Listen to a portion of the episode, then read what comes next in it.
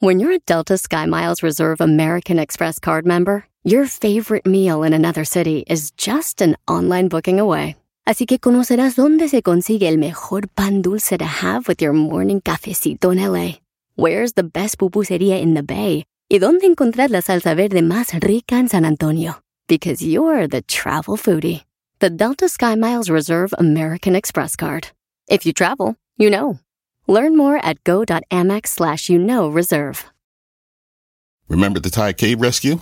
What about the mission depicted in Black Hawk Down or the epic rescue shown in Captain Phillips?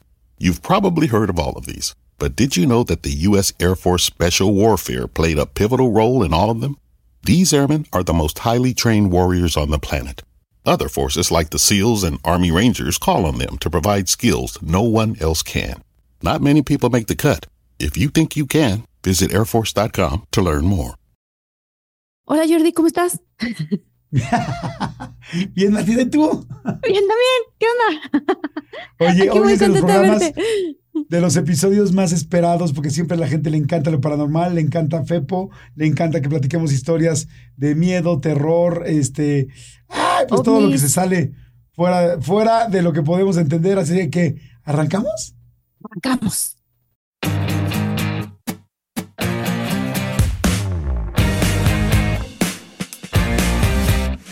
Muchólogos y muchólogas, yo soy Marte Gareda y aquí estoy con mi queridísimo amigo, de mis mejores amigos. Oye, Jordi yo iba a decir tu nombre, lo vas a decir tú, Jordi. Prácticamente, tu hermano, prácticamente tu hermano mayor. hermano mayor, el hermano mayor que nunca he tenido y que nunca tuve, pero que ahora ya tengo. Oye, y Jordi. además el, el hermano que no sabe contar, porque tus otros dos hermanos son unos genios con los números, con la programación y todo. Yo, yo soy el hermano tonto. No, eres muy inteligente, tienes muchísima inteligencia emocional, Jordi. Esa, Muchísima. gracias. Mucha, gracias, mucha. Martita, muchas gracias. Oigan, pues muchólogos, los adoramos. Les mandamos muchos saludos. Gracias por estar pendientes siempre, por todos sus likes, por estar siempre viendo los, este, todos los episodios y por compartirlos y por darle cinco estrellas a toda la gente que nos escucha. Es lo único que les pedimos. Lo único que les pedimos a cambio es que nos den cinco estrellas en las plataformas de audio, donde lo escuchen en Spotify, en Amazon, en, este, en Himalaya, en donde nos escuchen, donde sea, se los vamos a agradecer porque eso nos ayuda a estar más arriba en los, este, en los ratings y, y evidentemente que más gente conozca el podcast Martita. ¿Estás de acuerdo?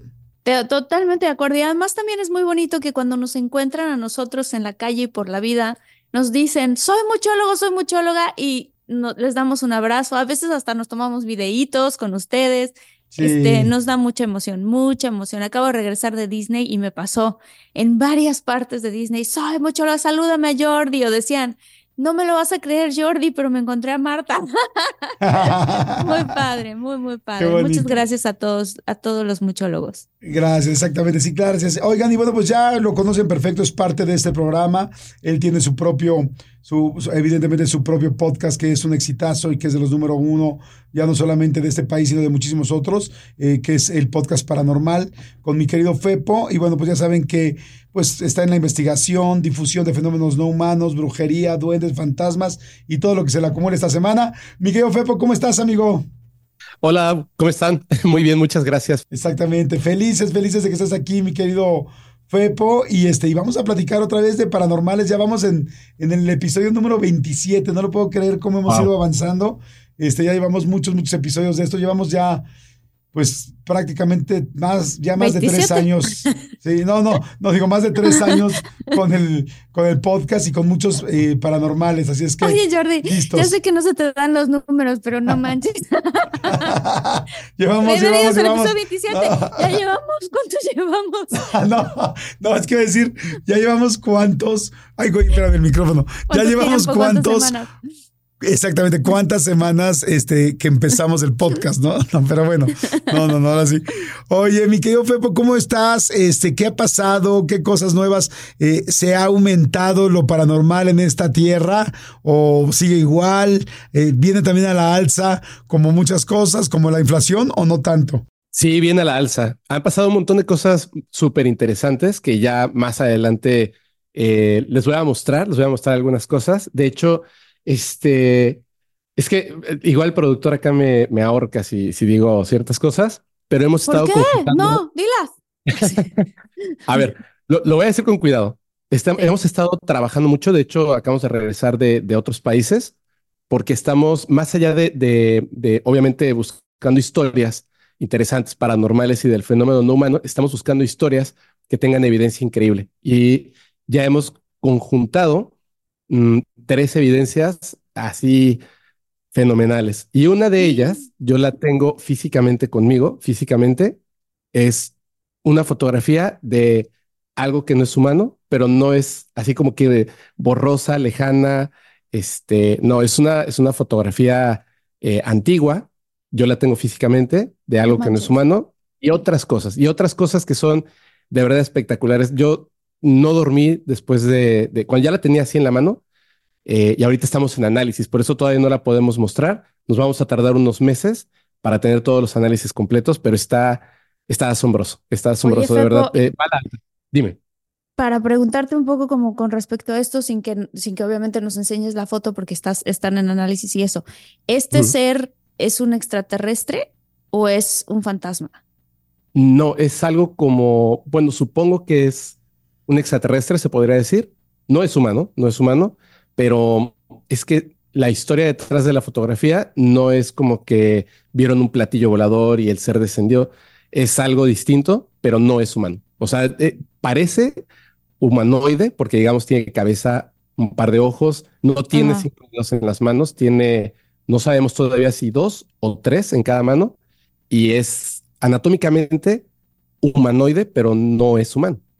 Pero como los grises, se ve como los grises, se ve como reptiliano, se ve como... Se ve como más o menos como los grises, pero más alto. O sea, ya ves que siempre dicen, son chiquitos, este es muy alto. Entonces es gris oscuro, ¿no?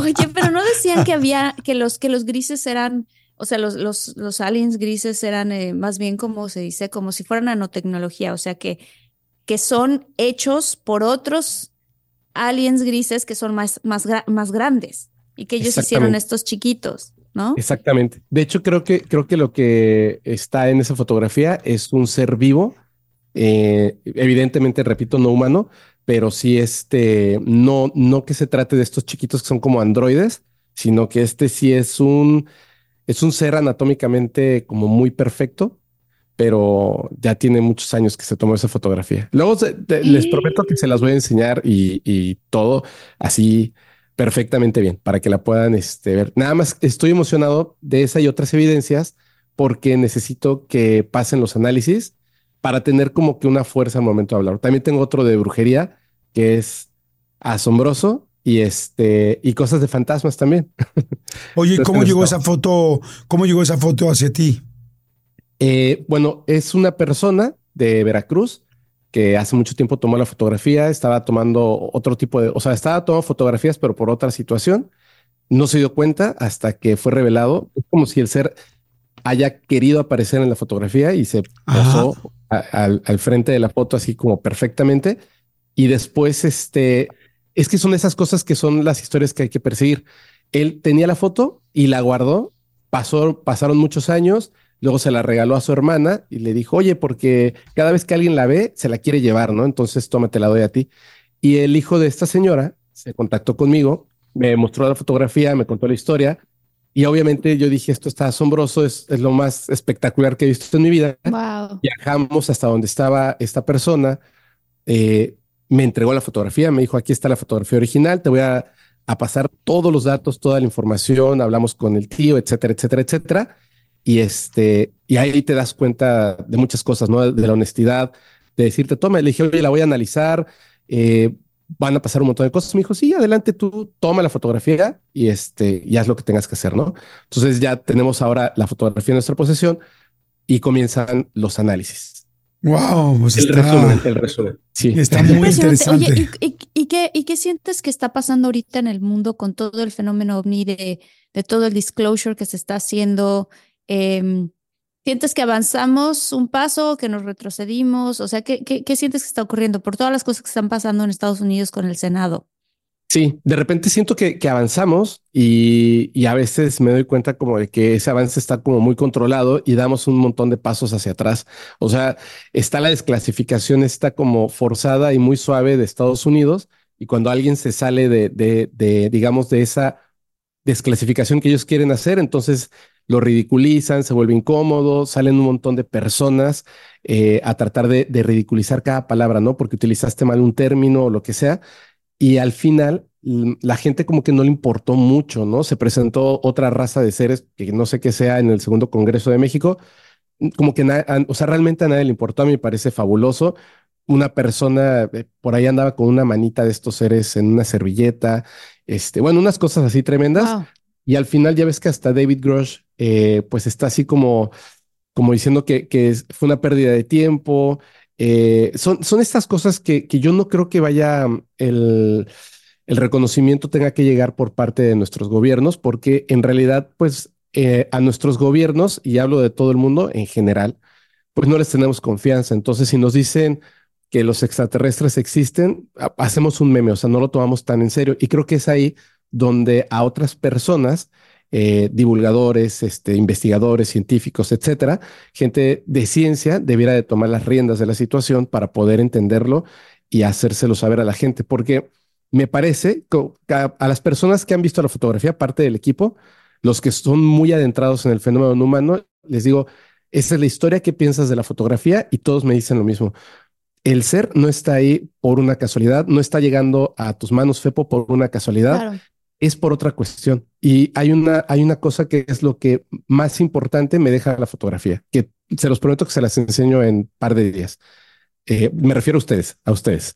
El este, la, el ser no se ve terrorífico, no se ve como, como, o sea, sí es lo que nos han enseñado, digamos, ojos grandes, cabeza grande, etcétera, pero no se ve para nada terrorífico. O sea, ya al momento de verlo y sientes esa como naturaleza del ser, te das cuenta de que podríamos convivir con ellos en el día a día. Entonces, me parece que no es una casualidad que se haya permitido retratar tan perfectamente, sino más bien como para que el momento en el que los veamos ya no tengamos ese miedo que nos han impuesto y que pensamos eh, que puede ser algo malo un contacto con estos seres. Creo que esa es la razón de la fotografía. Pero bueno, son un montón de cosas que están ocurriendo por ahí y este y ojalá, ojalá eh, por lo menos que siga avanzando este, esta desclasificación. Wow, pues está, está muy interesante porque pues sí, definitivamente a partir de esto, pues yo creo que muchas cosas están abriendo, comentando, platicando. Simplemente ya hay más gente que se siente más segura de poder hablar de esto y no ser tomado como tonto o como una persona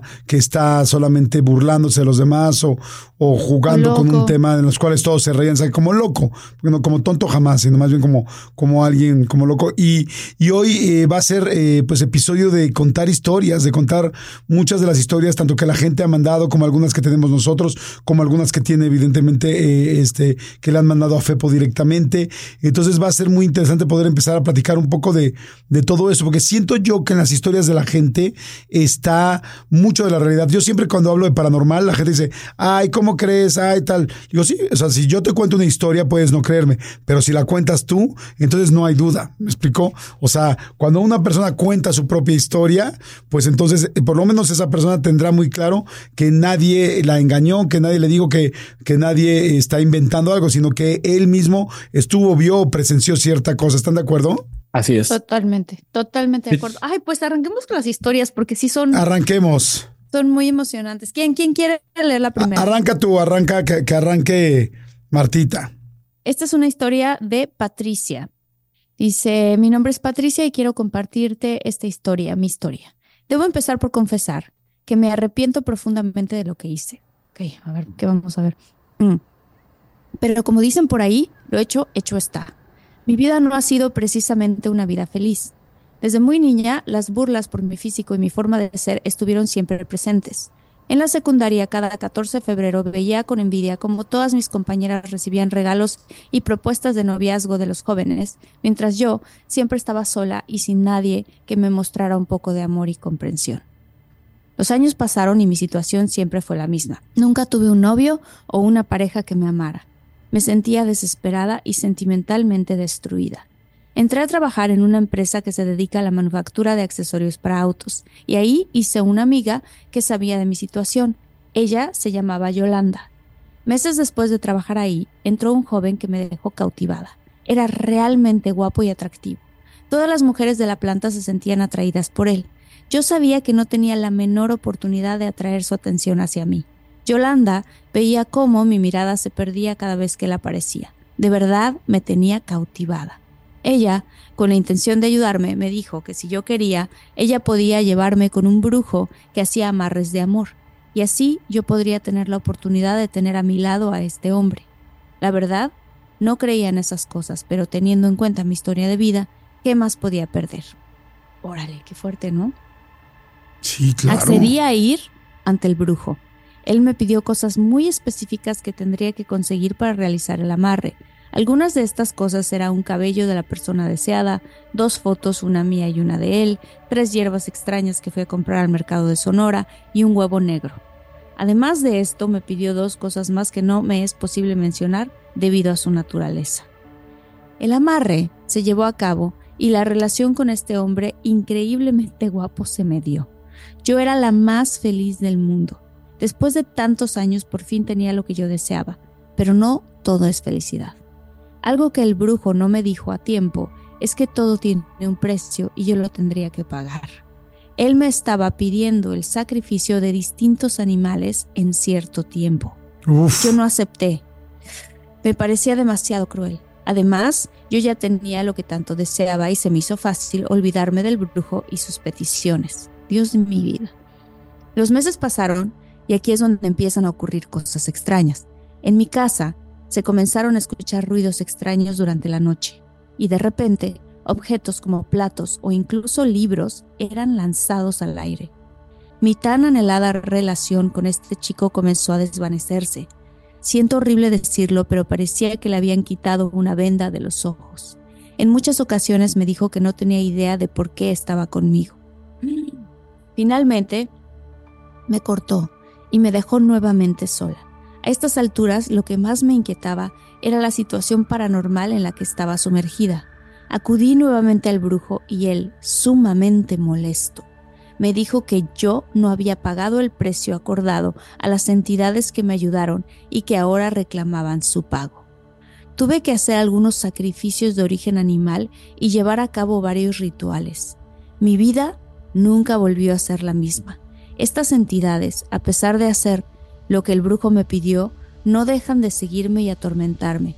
Hoy estoy más sola que nunca y me arrepiento de haber hecho aquel amarre. Pagué el precio y aún así creo que sigo en deuda por haber hecho mal las cosas. ¡Ay, qué fuerte! ¡Qué fuerte! a mí todo lo que tiene que ver con brujería y animales y matar, sacrificar, que si la sangre, que si se me hace verdaderamente como que entrar a un mundo muy serio. Ya olvídate solamente si no crees en la brujería, o sea, de karma, de, de estar, pues sí, sacrificando a un animal por un objetivo personal. Se me hace que la vida y energéticamente no te trae bueno, pero cada vez escucho más gente en el mercado de Sonora aquí. Hay, hay animales especiales que están, que venden para esto. ¿Qué opinas tú, Pues fíjate, acabo de estar en, en Cuba y fui a un lugar donde de la religión yoruba, donde unos santeros que son espiritistas tienen, o sea, entras a la casa, es una casa, digamos, en una colonia eh, normal, y está la casa, no, no, no, sabrías lo que hay dentro, ¿no? O sea, no, lo que está detrás de, de, una puerta y al entrar hay un olor raro. Cuando vimos este espacio donde tienen las engangas y las espadas y madera, hay un montón de cosas, yo me acerqué porque veía que era como, como si todo esto, pero estoy hablando de un espacio muy grande con muchas cosas, estuviera como repleto de chapopote, pero no era chapopote, era la sangre coagulada de un montón de animales. Habían no, tortugas, palomas, este, chivos, no, no, no, una cosa así eh, tremenda, tremenda. Y este, y yo estaba impresionado. O sea, vi unas cosas, la verdad es que tremendas. Y en este caso, por ejemplo, no está reconocido como magia negra, sino que es parte de la magia que hacen en la religión y es eh, para darle energía a las, a las entidades con las que trabajan, que son estos santos, no conocidos como santos, pero son seres este, trascendidos eh, elevados, por así decirlo, ¿no? Que ya llegan a un punto como si fueran una deidad y les piden esta, esta, este sacrificio de animales por medio de la sangre, pero como que había visto alguna vez algunas cosas así, pero tanto tanto. Eh, fue así, de verdad impresionante este, ver las cabezas de animales que yo sabía que esa mañana les habían quitado la vida. O sea, estaban. Ay, Dios mío. Frescos. O sea, habían, era demasiado, era demasiado. Y, pues sí, fue un poco impresionante este, verlo. Y tampoco, digo, lo entiendo, entiendo por qué lo hacen. No me parece que sea correcto, la verdad. ¿Por qué? ¿Por qué lo hacen? ¿Por qué? Exacto. ¿Qué es la energía? O sea, ¿por qué ciertos seres se alimentan de ese tipo de energía? ¿Y quién, ¿De dónde viene eso? Sí, porque yo incluso ahorita pensé, perdón que te interrumpa, ahorita que dijiste chivos, tortugas, que, ¿cuál es la diferencia? ¿Por qué una vez una, tortuga? ¿Por qué una vez un chivo? ¿Por qué una vez un gavilán? No sé, pero bueno, adelante. Hay ciertos animales que les piden que tienen que ver si, eh, la, la, verdad lo de la tortuga no lo sé, lo de las plumas, o sea, tiene que ser eh, animales con plumas, aves, eso los piden ciertas entidades y otros que le dicen que son los de cuatro patas, pero no cualquier animal, no puede ser un gato, no puede ser un perro, no puede ser un caballo, sino que tienen que ser otro tipo de animales como chivos, etcétera.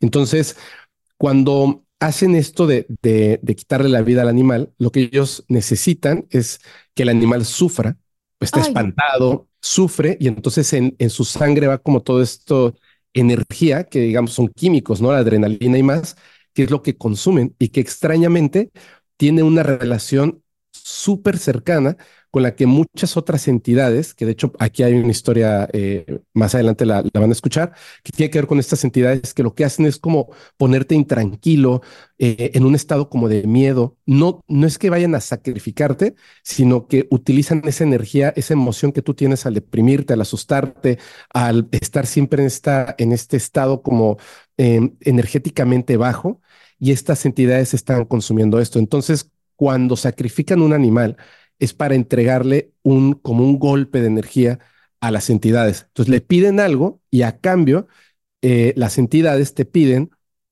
el sacrificio, pero más que nada lo que ellos quieren es la energía. Y como no se las vas a entregar tú, pues entonces un animal. Y como el animal no le vas a hacer entender que necesitas ese tipo de energía, la forma más fácil es hacerlo sufrir y, vierten la sangre sobre, pues, este tipo de cosas. Regresa la taquilla con René Franco, tu boleto de entrada lo más frívolo de la cultura y lo más profundo de los espectáculos. Escucha el podcast de la taquilla en Spotify o donde quiera que escuches podcast. De lunes a viernes a partir del 11 de marzo, en horario nocturno. La taquilla. Internet ya estamos aquí.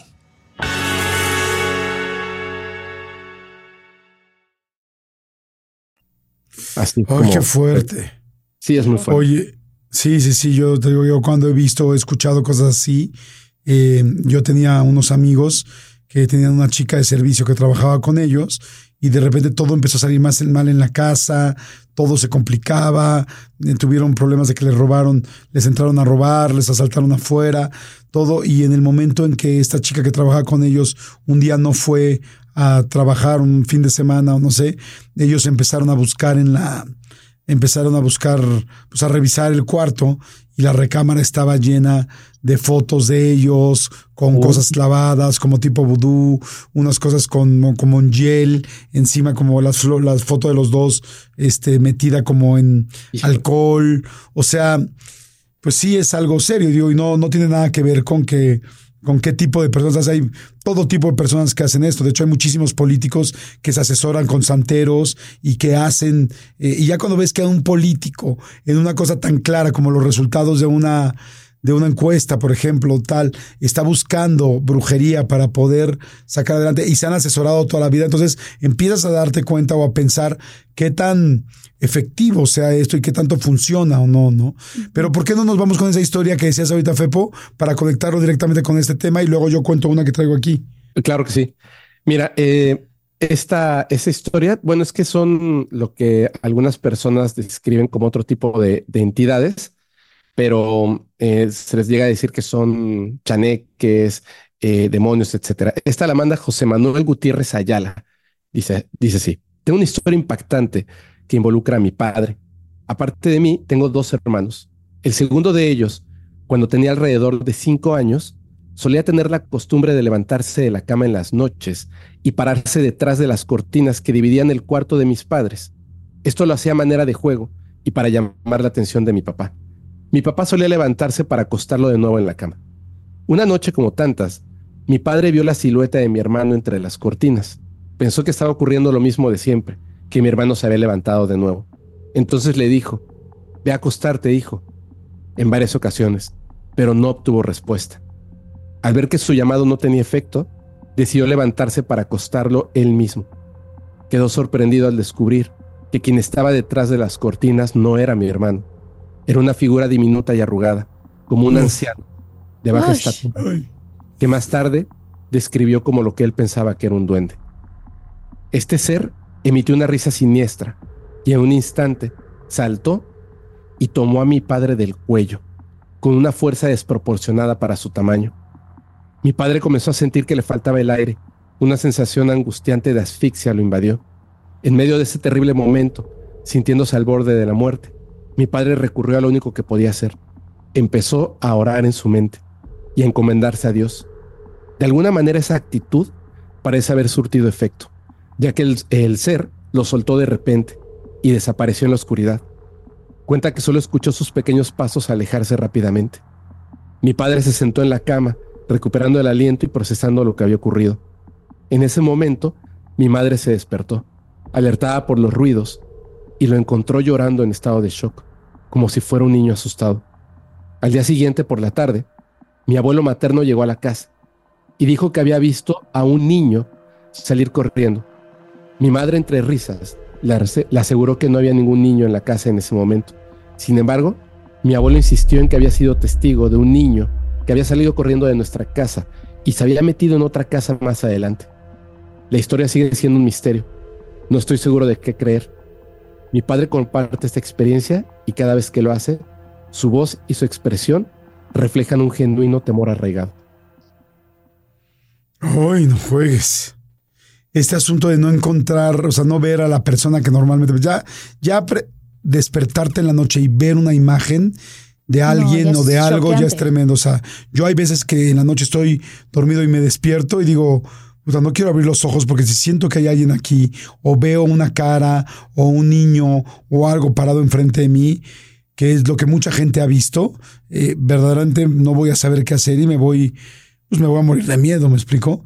Pero el ver que crees que es tu hijo, ver la cortina en medio y ver que es un viejo o algo así, te dar ah. cuenta que además te va a atacar eh, eh, ¿Es normal que los aluches o que los duendes o este tipo de entes ataquen? No, e, esa es la cuestión. Por eso es que me gusta mucho esta historia.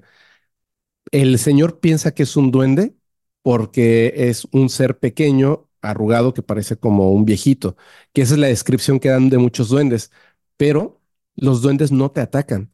Este, o sea, sí, sí hacen cosas malas, ¿no? Pues se llevan a los niños, pero, pero en este caso, o sea, ya que te ataque, que, pueda lograr hacer esto de, de tratar de quitarle la vida a otra persona, me parece que eso no es, pero para nada un duende, creo que es otro tipo de entidad y eh, que además hay otra cosa que es muy, este, muy interesante. Mientras lo está ahorcando, está como, pues obviamente el señor tiene muchísimo miedo, está en shock, está perdiendo el, el aliento y cuando comienza a rezar, que cambia su energía, digamos que como que acepta que ya pues ahí se va a quedar y acepta esto, deja de tener miedo y se empieza a encomendar a Dios, es cuando el ser lo suelta. Es lo que, lo que les comentaba, este tipo de seres se alimentan de las emociones negativas que tenemos. Entonces, así es. Mientras tenía miedo, alimentándose. Fíjate, Fepo, no sé si tú estás familiarizado con esta historia y creo que la conté en algún episodio, pero en la casa de mi abuela hay varias historias con un duende, uno que se le, se le apareció a una tía mía, otro que se le apareció a mi hermana y a mí, y otro a una prima mía. Y ella, ella invitó a una de sus compañeritas a, a dormir a casa de, de, de la abuelita. Y la compañerita muy feliz, sí, claro, voy a ir a dormir, no sé qué.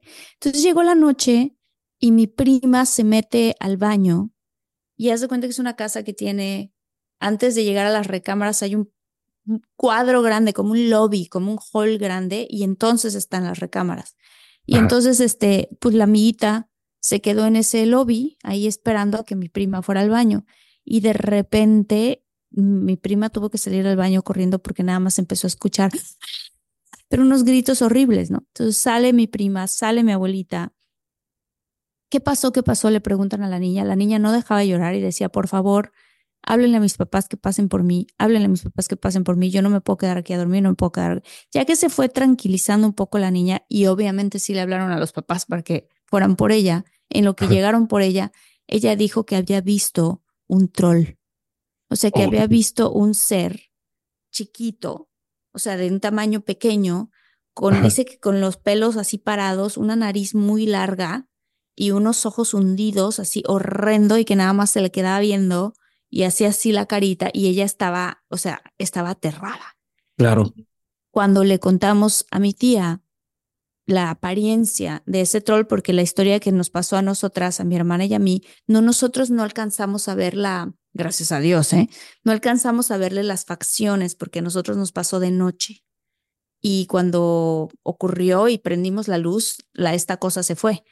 Pero mi tía, la otra tía que lo vio como 25 años antes, cuando le contaron, le contamos la historia, esa tía dijo, así se veía idéntico el que yo vi en, en, en, la, en la historia que a ella le pasó. Entonces, es muy fuerte porque también eso me hace cuestionar, bueno, viven a destiempo, tienen otra temporalidad, envejecen, no, ya son así. ¿Qué onda con ese lado? ¿Tú qué sabes?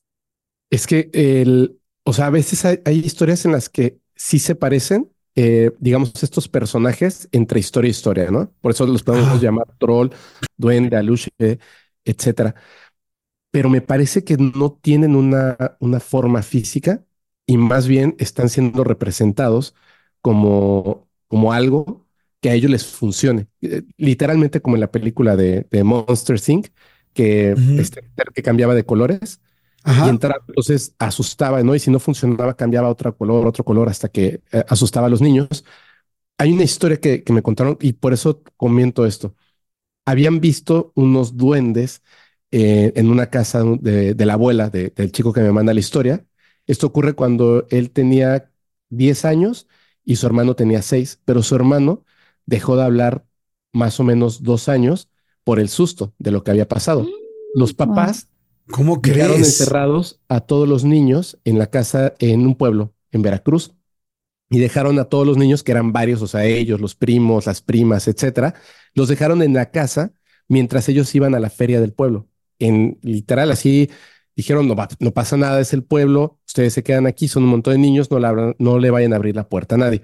Entonces se pusieron a jugar y las niñas, eh, que había ahí una chica más grande como de 14, en, ellos se quedaron dentro del, este, de, la, de, la, de la casa y a ellos los mandaron como que al patio, en la parte de atrás. Entonces empezaron así como que a molestarlas porque querían entrar a la casa y ellas ya en el enfado de que les estaban pegando en las, en las ventanas y todo, abrieron la puerta, los dejaron pasar y ellas se salieron. En el momento en el que ellas se salen de la casa, la puerta se cierra, súper fuerte la de atrás, y entonces ellas empiezan a tocar, hey, ábranos la puerta, y dicen que podían empujar la puerta como si no tuviera seguro, pero había como una fuerza que la volvía a detener. Y de repente todos los niños empezaron a gritar porque dicen que de abajo de la mesa del comedor empezaron a salir unos seres, pero no mm. eran más o menos como, como esto de los duendes, eran chiquitos, pero dice que había unas cosas rarísimas porque unos de ellos tenían la mitad del cuerpo más grande que la otra. O sea, un brazo era pequeño y el otro brazo era muy grande.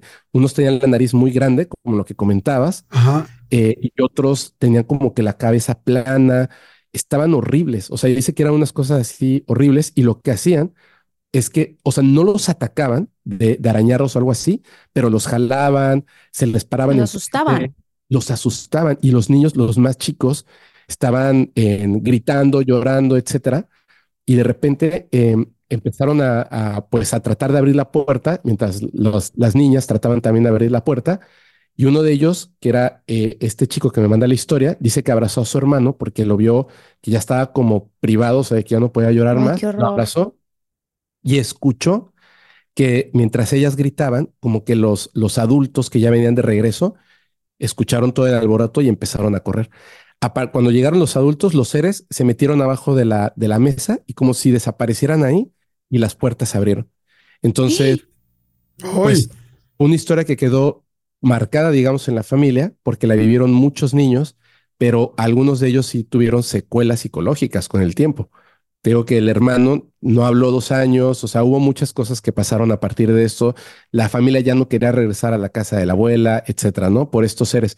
Pero me dice que no todos eran iguales, o sea, estaban como, como deformes, como si estuvieran tratando de imitar a un ser humano, pero mal, mal hecho. Eso es lo que es. Y como mal, como mal dibujado, como mal realizado, como mal logrado. Exactamente. Por eso creo que no tienen una, una apariencia física, más bien toman una apariencia física que a lo mejor tiene que ver con la idea que nosotros tenemos de ellos. Entonces, al ser muchos niños, pues hay muchas ideas que se, que se están este, eh, mezclando y por eso se quedan así. Creo que eso puede ser. Wow. Qué fuerte. Oye, ¿y tú crees que eh, los duendes o los chaneques, o si bien hemos escuchado mucho que por lo menos en, el, en México se encuentran en poblados, eh, muy en el suroeste del país, bueno, principalmente, no muy, sino principalmente, pero siempre oigo que son poblados, que son pueblitos, que son casitas, que son chozas. Eh, hay también presencia de ellos en las ciudades. Por ejemplo, hay mucha gente que nos está escuchando en las ciudades. Yo, bueno, tanto Marta como yo, y no sé si tú también, Fepo, pues vivimos en una ciudad. O sea, o solamente son como de pueblos, de bosques y cercanías, selvas. Están muy, muy, muy este, apegados a la naturaleza. Eso es definitivo. Yo, por ejemplo, en México he conocido algunas historias de duendes, pero no son tan asombrosas como las que ocurren en ciudades que están más, digamos, cercanas a, poblados, al mar, etcétera. Este, me, cuentan un montón de cosas. Me acaban de contar de Chile que estaba eh, su gato, una persona que vive en ciudad, pero está pegadito al mar. Y las casas tienen como unas patitas para que queden en, recto, digamos, horizontales, pero el piso está de lado porque está el mar pasando por debajo de, esta parte de las casas. Entonces, él en la noche escuchaba a su gato, sale por el gato y vio que el gato estaba en la parte de abajo y como que estaba tratando de tocar algo, ¿no? Había como una, un animal ahí. Entonces él empezó a llamar al gato y le decía, bichito, bichito, bichito, bichito. Así les, les dicen a los gatos en, en Chile para que se acerquen, ¿no? Como el, pero ahí es bichito, bichito, bichito. Y de repente el gato ya llegó con él y él trataba de ver qué era eso que estaba allá. Y, en, y mientras veía el, lo que sea que estaba allá abajo de su casa, de repente eso que estaba allá abajo de su casa le empezó a hacer a él, bichito, bichito, bichito, bichito. No manches. No manches. No, no, no. Ay, no, mames. Y salió corriendo con su gato, ¿no? pero, o sea, sí llega a ocurrir en ciudades, pero las que están como más pegadas a la naturaleza. Wow. Oye, está, está buena esa. A ver, tengo aquí otra historia que también está interesante. Y dice, eh, escribo desde Guadalajara, mi nombre es Catalina Ruiz y quisiera compartir una historia que me traumatizó, me traumatizó de por vida. Hace aproximadamente cinco años tuve complicaciones respiratorias graves. Llegué a un punto en la que una noche, de repente, me resultó casi imposible respirar con normalidad.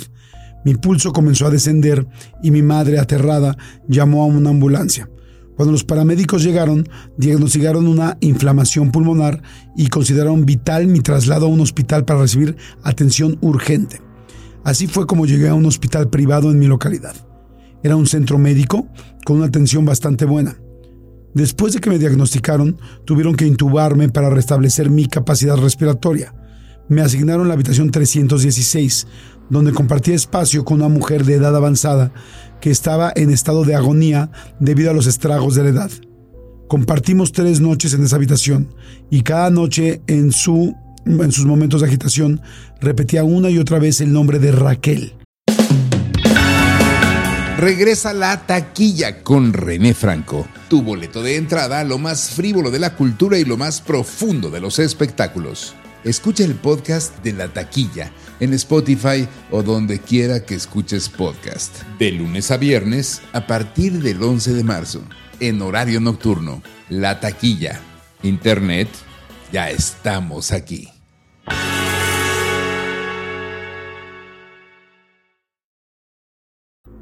La enfermera encargada me contó que Raquel era su hija. Según me dijeron, la había dejado en el hospital proporcionando una tarjeta de crédito para los gastos necesarios y después no volvieron a verla más. En la tercera y última noche, la paciente sufrió un paro cardíaco. Más de tres médicos y dos enfermeras acudieron rápidamente para intentar reanimarla, pero sus esfuerzos resultaron en vano. A las 2.40 de la madrugada, doña Teresita falleció. Los médicos dieron aviso a sus superiores y retiraron su cuerpo de la habitación. Esa noche en particular, mi recuperación ya estaba en un 90% y los dispositivos y tubos que me ayudaron a respirar habían sido ya retirados. Sin embargo, pasé el resto de la madrugada sumamente intranquila debido a la impresión que me causó la partida solitaria de doña Teresita. Al día siguiente, con más fuerza, me permitieron levantarme y caminar sola hasta el baño. Salí de la habitación y fue en ese momento cuando ocurrió lo peor que he experimentado en mi vida. Al girar en uno de los pasillos, choqué bruscamente con un enfermero que empujaba una camilla con un cuerpo cubierto con una manta blanca hasta la cabeza. El impacto fue fuerte y el enfermero giró bruscamente la camilla con la intención de causar el menor daño posible, mm, haciendo que el cuerpo que transportaba cayera al suelo. En un Ay, intento Dios. inútil por ayudar, sujeté el riel de la camilla y en ese preciso instante una mano gélida se aferró a mi muñeca. Claramente escuché un murmullo que me decía, Raquel. Mi sorpresa fue abrumadora. Cuando la manta cayó al suelo, revelando el cuerpo sin vida de doña Teresita, quien estaba siendo trasladada al anfiteatro para su preparación. El enfermero también vio con claridad cómo la mano de la mujer agarraba mi muñeca y no me soltaba. En ese momento me desmayé, no mames, y solo recobré la conciencia cuando me encontraba nuevamente en mi cama. Esa historia me llena de inmenso miedo, pero también una profunda tristeza por doña Teresa que murió sola, aunque yo fui la última persona que volvió a tocar. Está muy fuerte. Wow. Está muy Wow. fuerte, muy, muy fuerte porque, este, híjole, este asunto de los cuerpos ya muertos, eh, hay ciertos reflejos, hay ciertos asu- asuntos. Y yo hace poco tuve la oportunidad de entrevistar a una persona que se dedica a embalsamar cuerpos y que se dedica todo el tiempo a coser, a cuidar y los cuerpos que están muy lastimados con un accidente y a prepararlos para que los puedan ver en un velatorio. Y me contaba, digo, es un señor de que lleva 40 años haciendo esto, que había veces que está preparando el cuerpo y que escucha a, la persona fallecida, a la persona que le está hablando al oído. No me dejes así, quítame eso, no, que no vean eso mis familiares, volteame por favor, no quiero que me vean así, y que lo esté escuchando Oye, y sintiendo.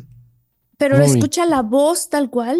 ¿O, Sí, que o escucha, es una no, voz interna que de escucha él? una voz interna de él, pero dice que, que es clarísimo, que no le ha pasado muchas veces, que no es algo que pase siempre, pero que es muy claro cuando el alma de una persona, sobre todo cuando es, un accidente, dicen que los llevan inmediatamente al anfiteatro, bueno, a estos lugares, Sí, y que en sí. ese momento, dice, imagínate tú la cantidad de energía y de almas desprendidas que hay en este lugar. Si bien muchos se van sin decir nada, hay otros que me están diciendo cosas y que noto que me está hablando la persona.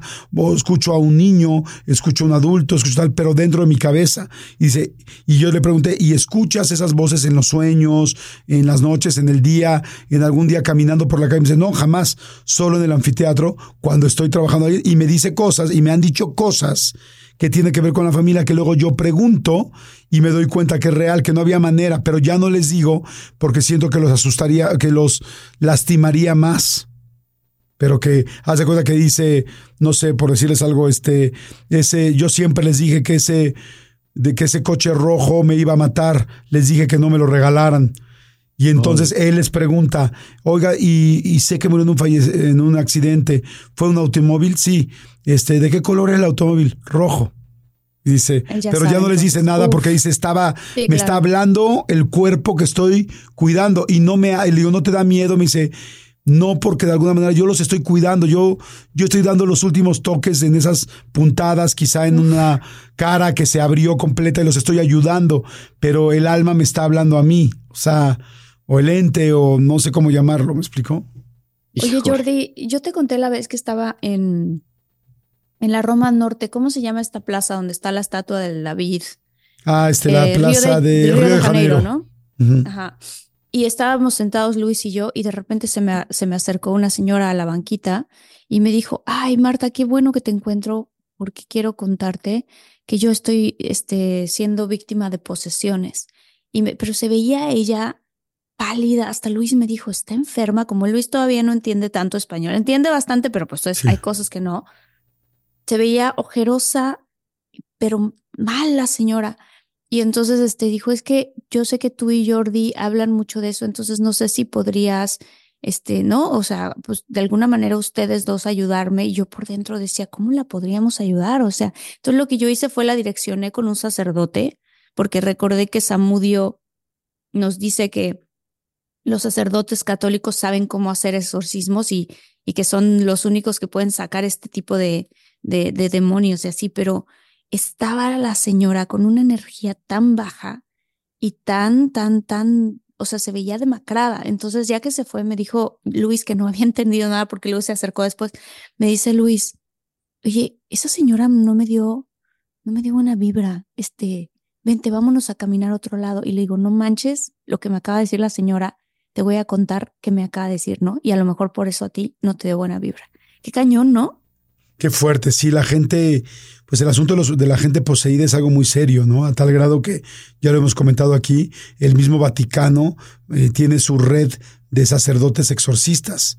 O sea, es algo extremadamente serio, donde después de ya descalificar que pueda ser un problema psicológico, un problema mental, eh, un problema físico inclusive, llegan a decir, a ver, esta persona está poseída por el mal o por un ente que, que, está dentro de su cuerpo y por eso está actuando, haciendo, o la gente que empieza a hablar en otro idioma, la gente que empieza a gritar en, lenguas muertas y que además lo checan y dicen es real, o sea, ¿cómo es posible?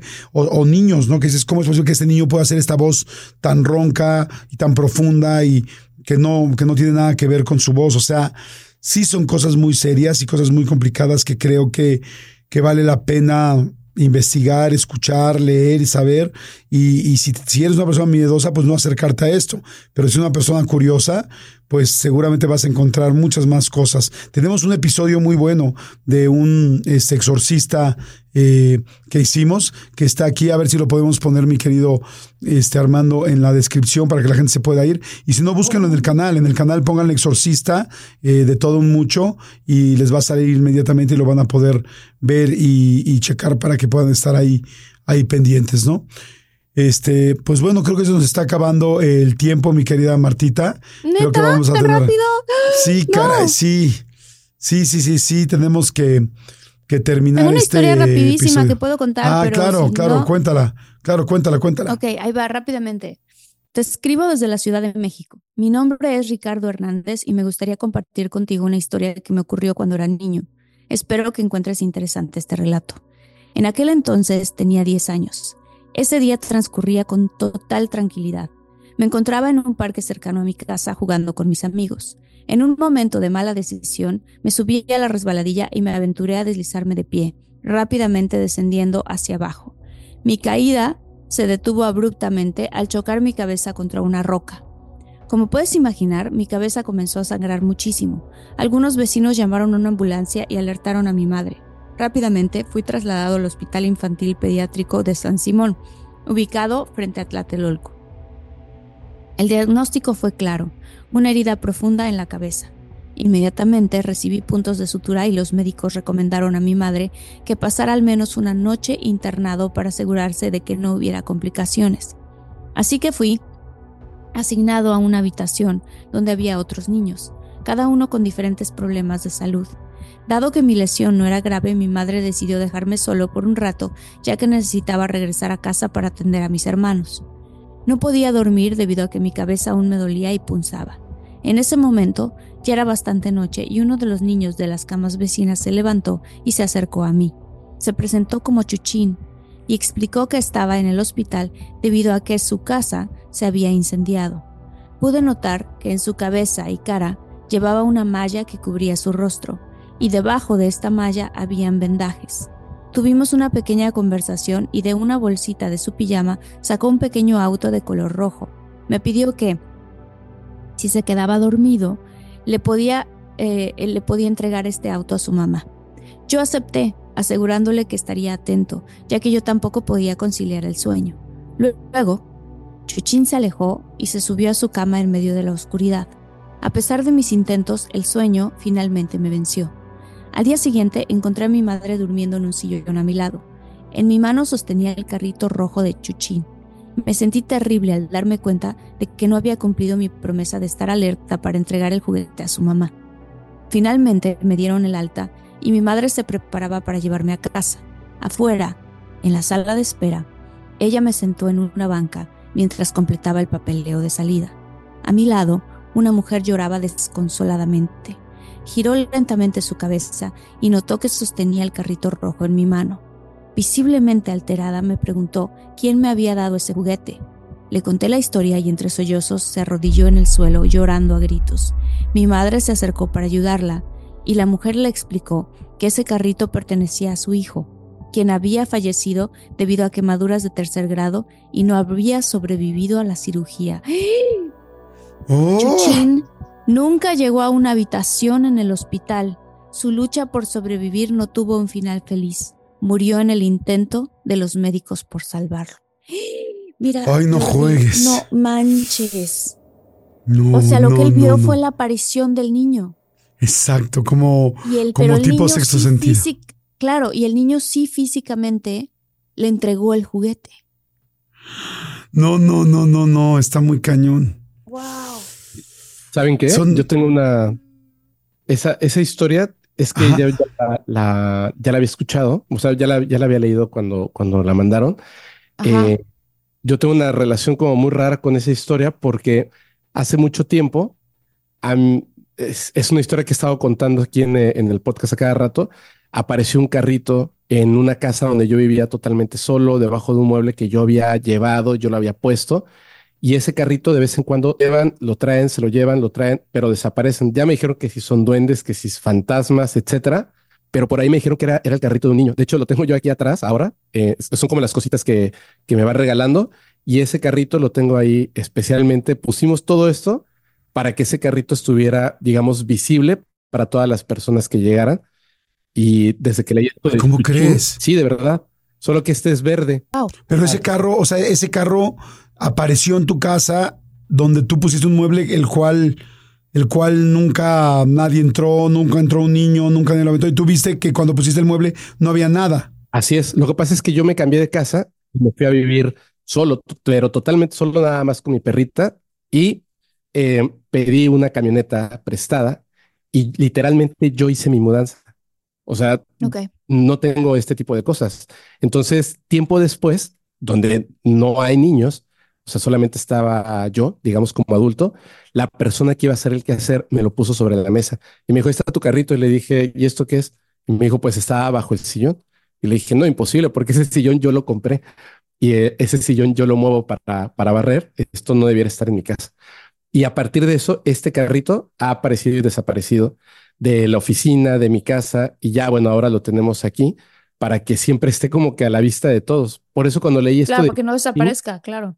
Ajá. Y cuando leí lo de Chuchín, me pareció como súper impresionante, ¿no? Muy significativo el hecho de que también, porque ¿qué es lo que le puede importar a un niño, no? Claro. Mm.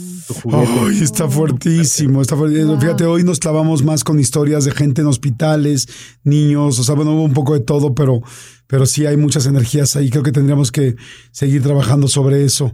Este, Sí. y seguir platicando. Gracias, Fepo. Gracias como siempre. un excelente Fepo. episodio. Un Gracias, excelente, excelente episodio. ¿Dónde podemos Buenísimo. seguir escuchando este podcast paranormal? ¿Cómo podemos suscribirnos? ¿Qué hay? ¿Cómo nos acercamos? Porque te digo, mucha gente ya sigue a Fepo, pero tienen que, si no lo siguen, tienen que estar cerca porque, porque verdaderamente si les gusta lo paranormal, semana a semana, día tras día, Fepo está haciendo contenido y eso es fantástico. Muchas, muchas gracias. Primero que nada, les quiero agradecer ahí a todos los muchólogos y muchólogas que también, así como comentaban al principio, me ha pasado muchísimo de llegar a algún lugar y me dicen, este, Fepo, ¿cómo estás? Me pasó llegando ahora aquí al aeropuerto, dos chicas, me dijeron, eh, nosotros empezamos a escuchar en, en De Todo Un Mucho, ahí te conocimos y, y bueno, te empezamos a Ah, seguir. y los, agradezco mucho. Eh, nos pueden, nos pueden, este, bueno, me pueden seguir a través de básicamente todas las redes sociales, YouTube principalmente, Spotify, Facebook, este y más, que estamos como Podcast Paranormal y la página de internet podcastparanormal.com. Perfecto, pues bueno, ahí está. Gracias, muchas gracias, Fepo. Gracias, Martita, muchas gracias.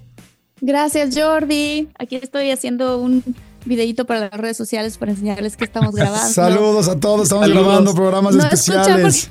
oye, no escuchan porque estoy en los audífonos, pero Jordi dice saludos a todos y estamos con Fepo también. un abrazo. Perfecto, gracias a todos. Oye, qué padre. Saludos muy especiales a Noemí Zamudio, a María Isabel Sarmiento, a Cristian Palacios, a Sofía Gallego, Gallegos Luz Elena Mora, sí, Luz Elena Mora, Guadalupe Márquez, Maritza Naranjo, gracias. Y recuerden nuestro contacto, contacto de todo un mucho arroba gmail.com. Nuestras redes sociales, síganos, nos encanta. Ahí estamos poniendo pues extractos de todas estas entrevistas, de estos podcasts, de todas estas este, pláticas. Es arroba de todo guion bajo un mucho, arroba de todo guion bajo un mucho. Nos va a encantar que estén ahí pendientes. Gracias, gracias a todos. Y nos escuchamos en el siguiente episodio que está a un clic de distancia. Bye. Bye, nos vemos. Bye. Bye.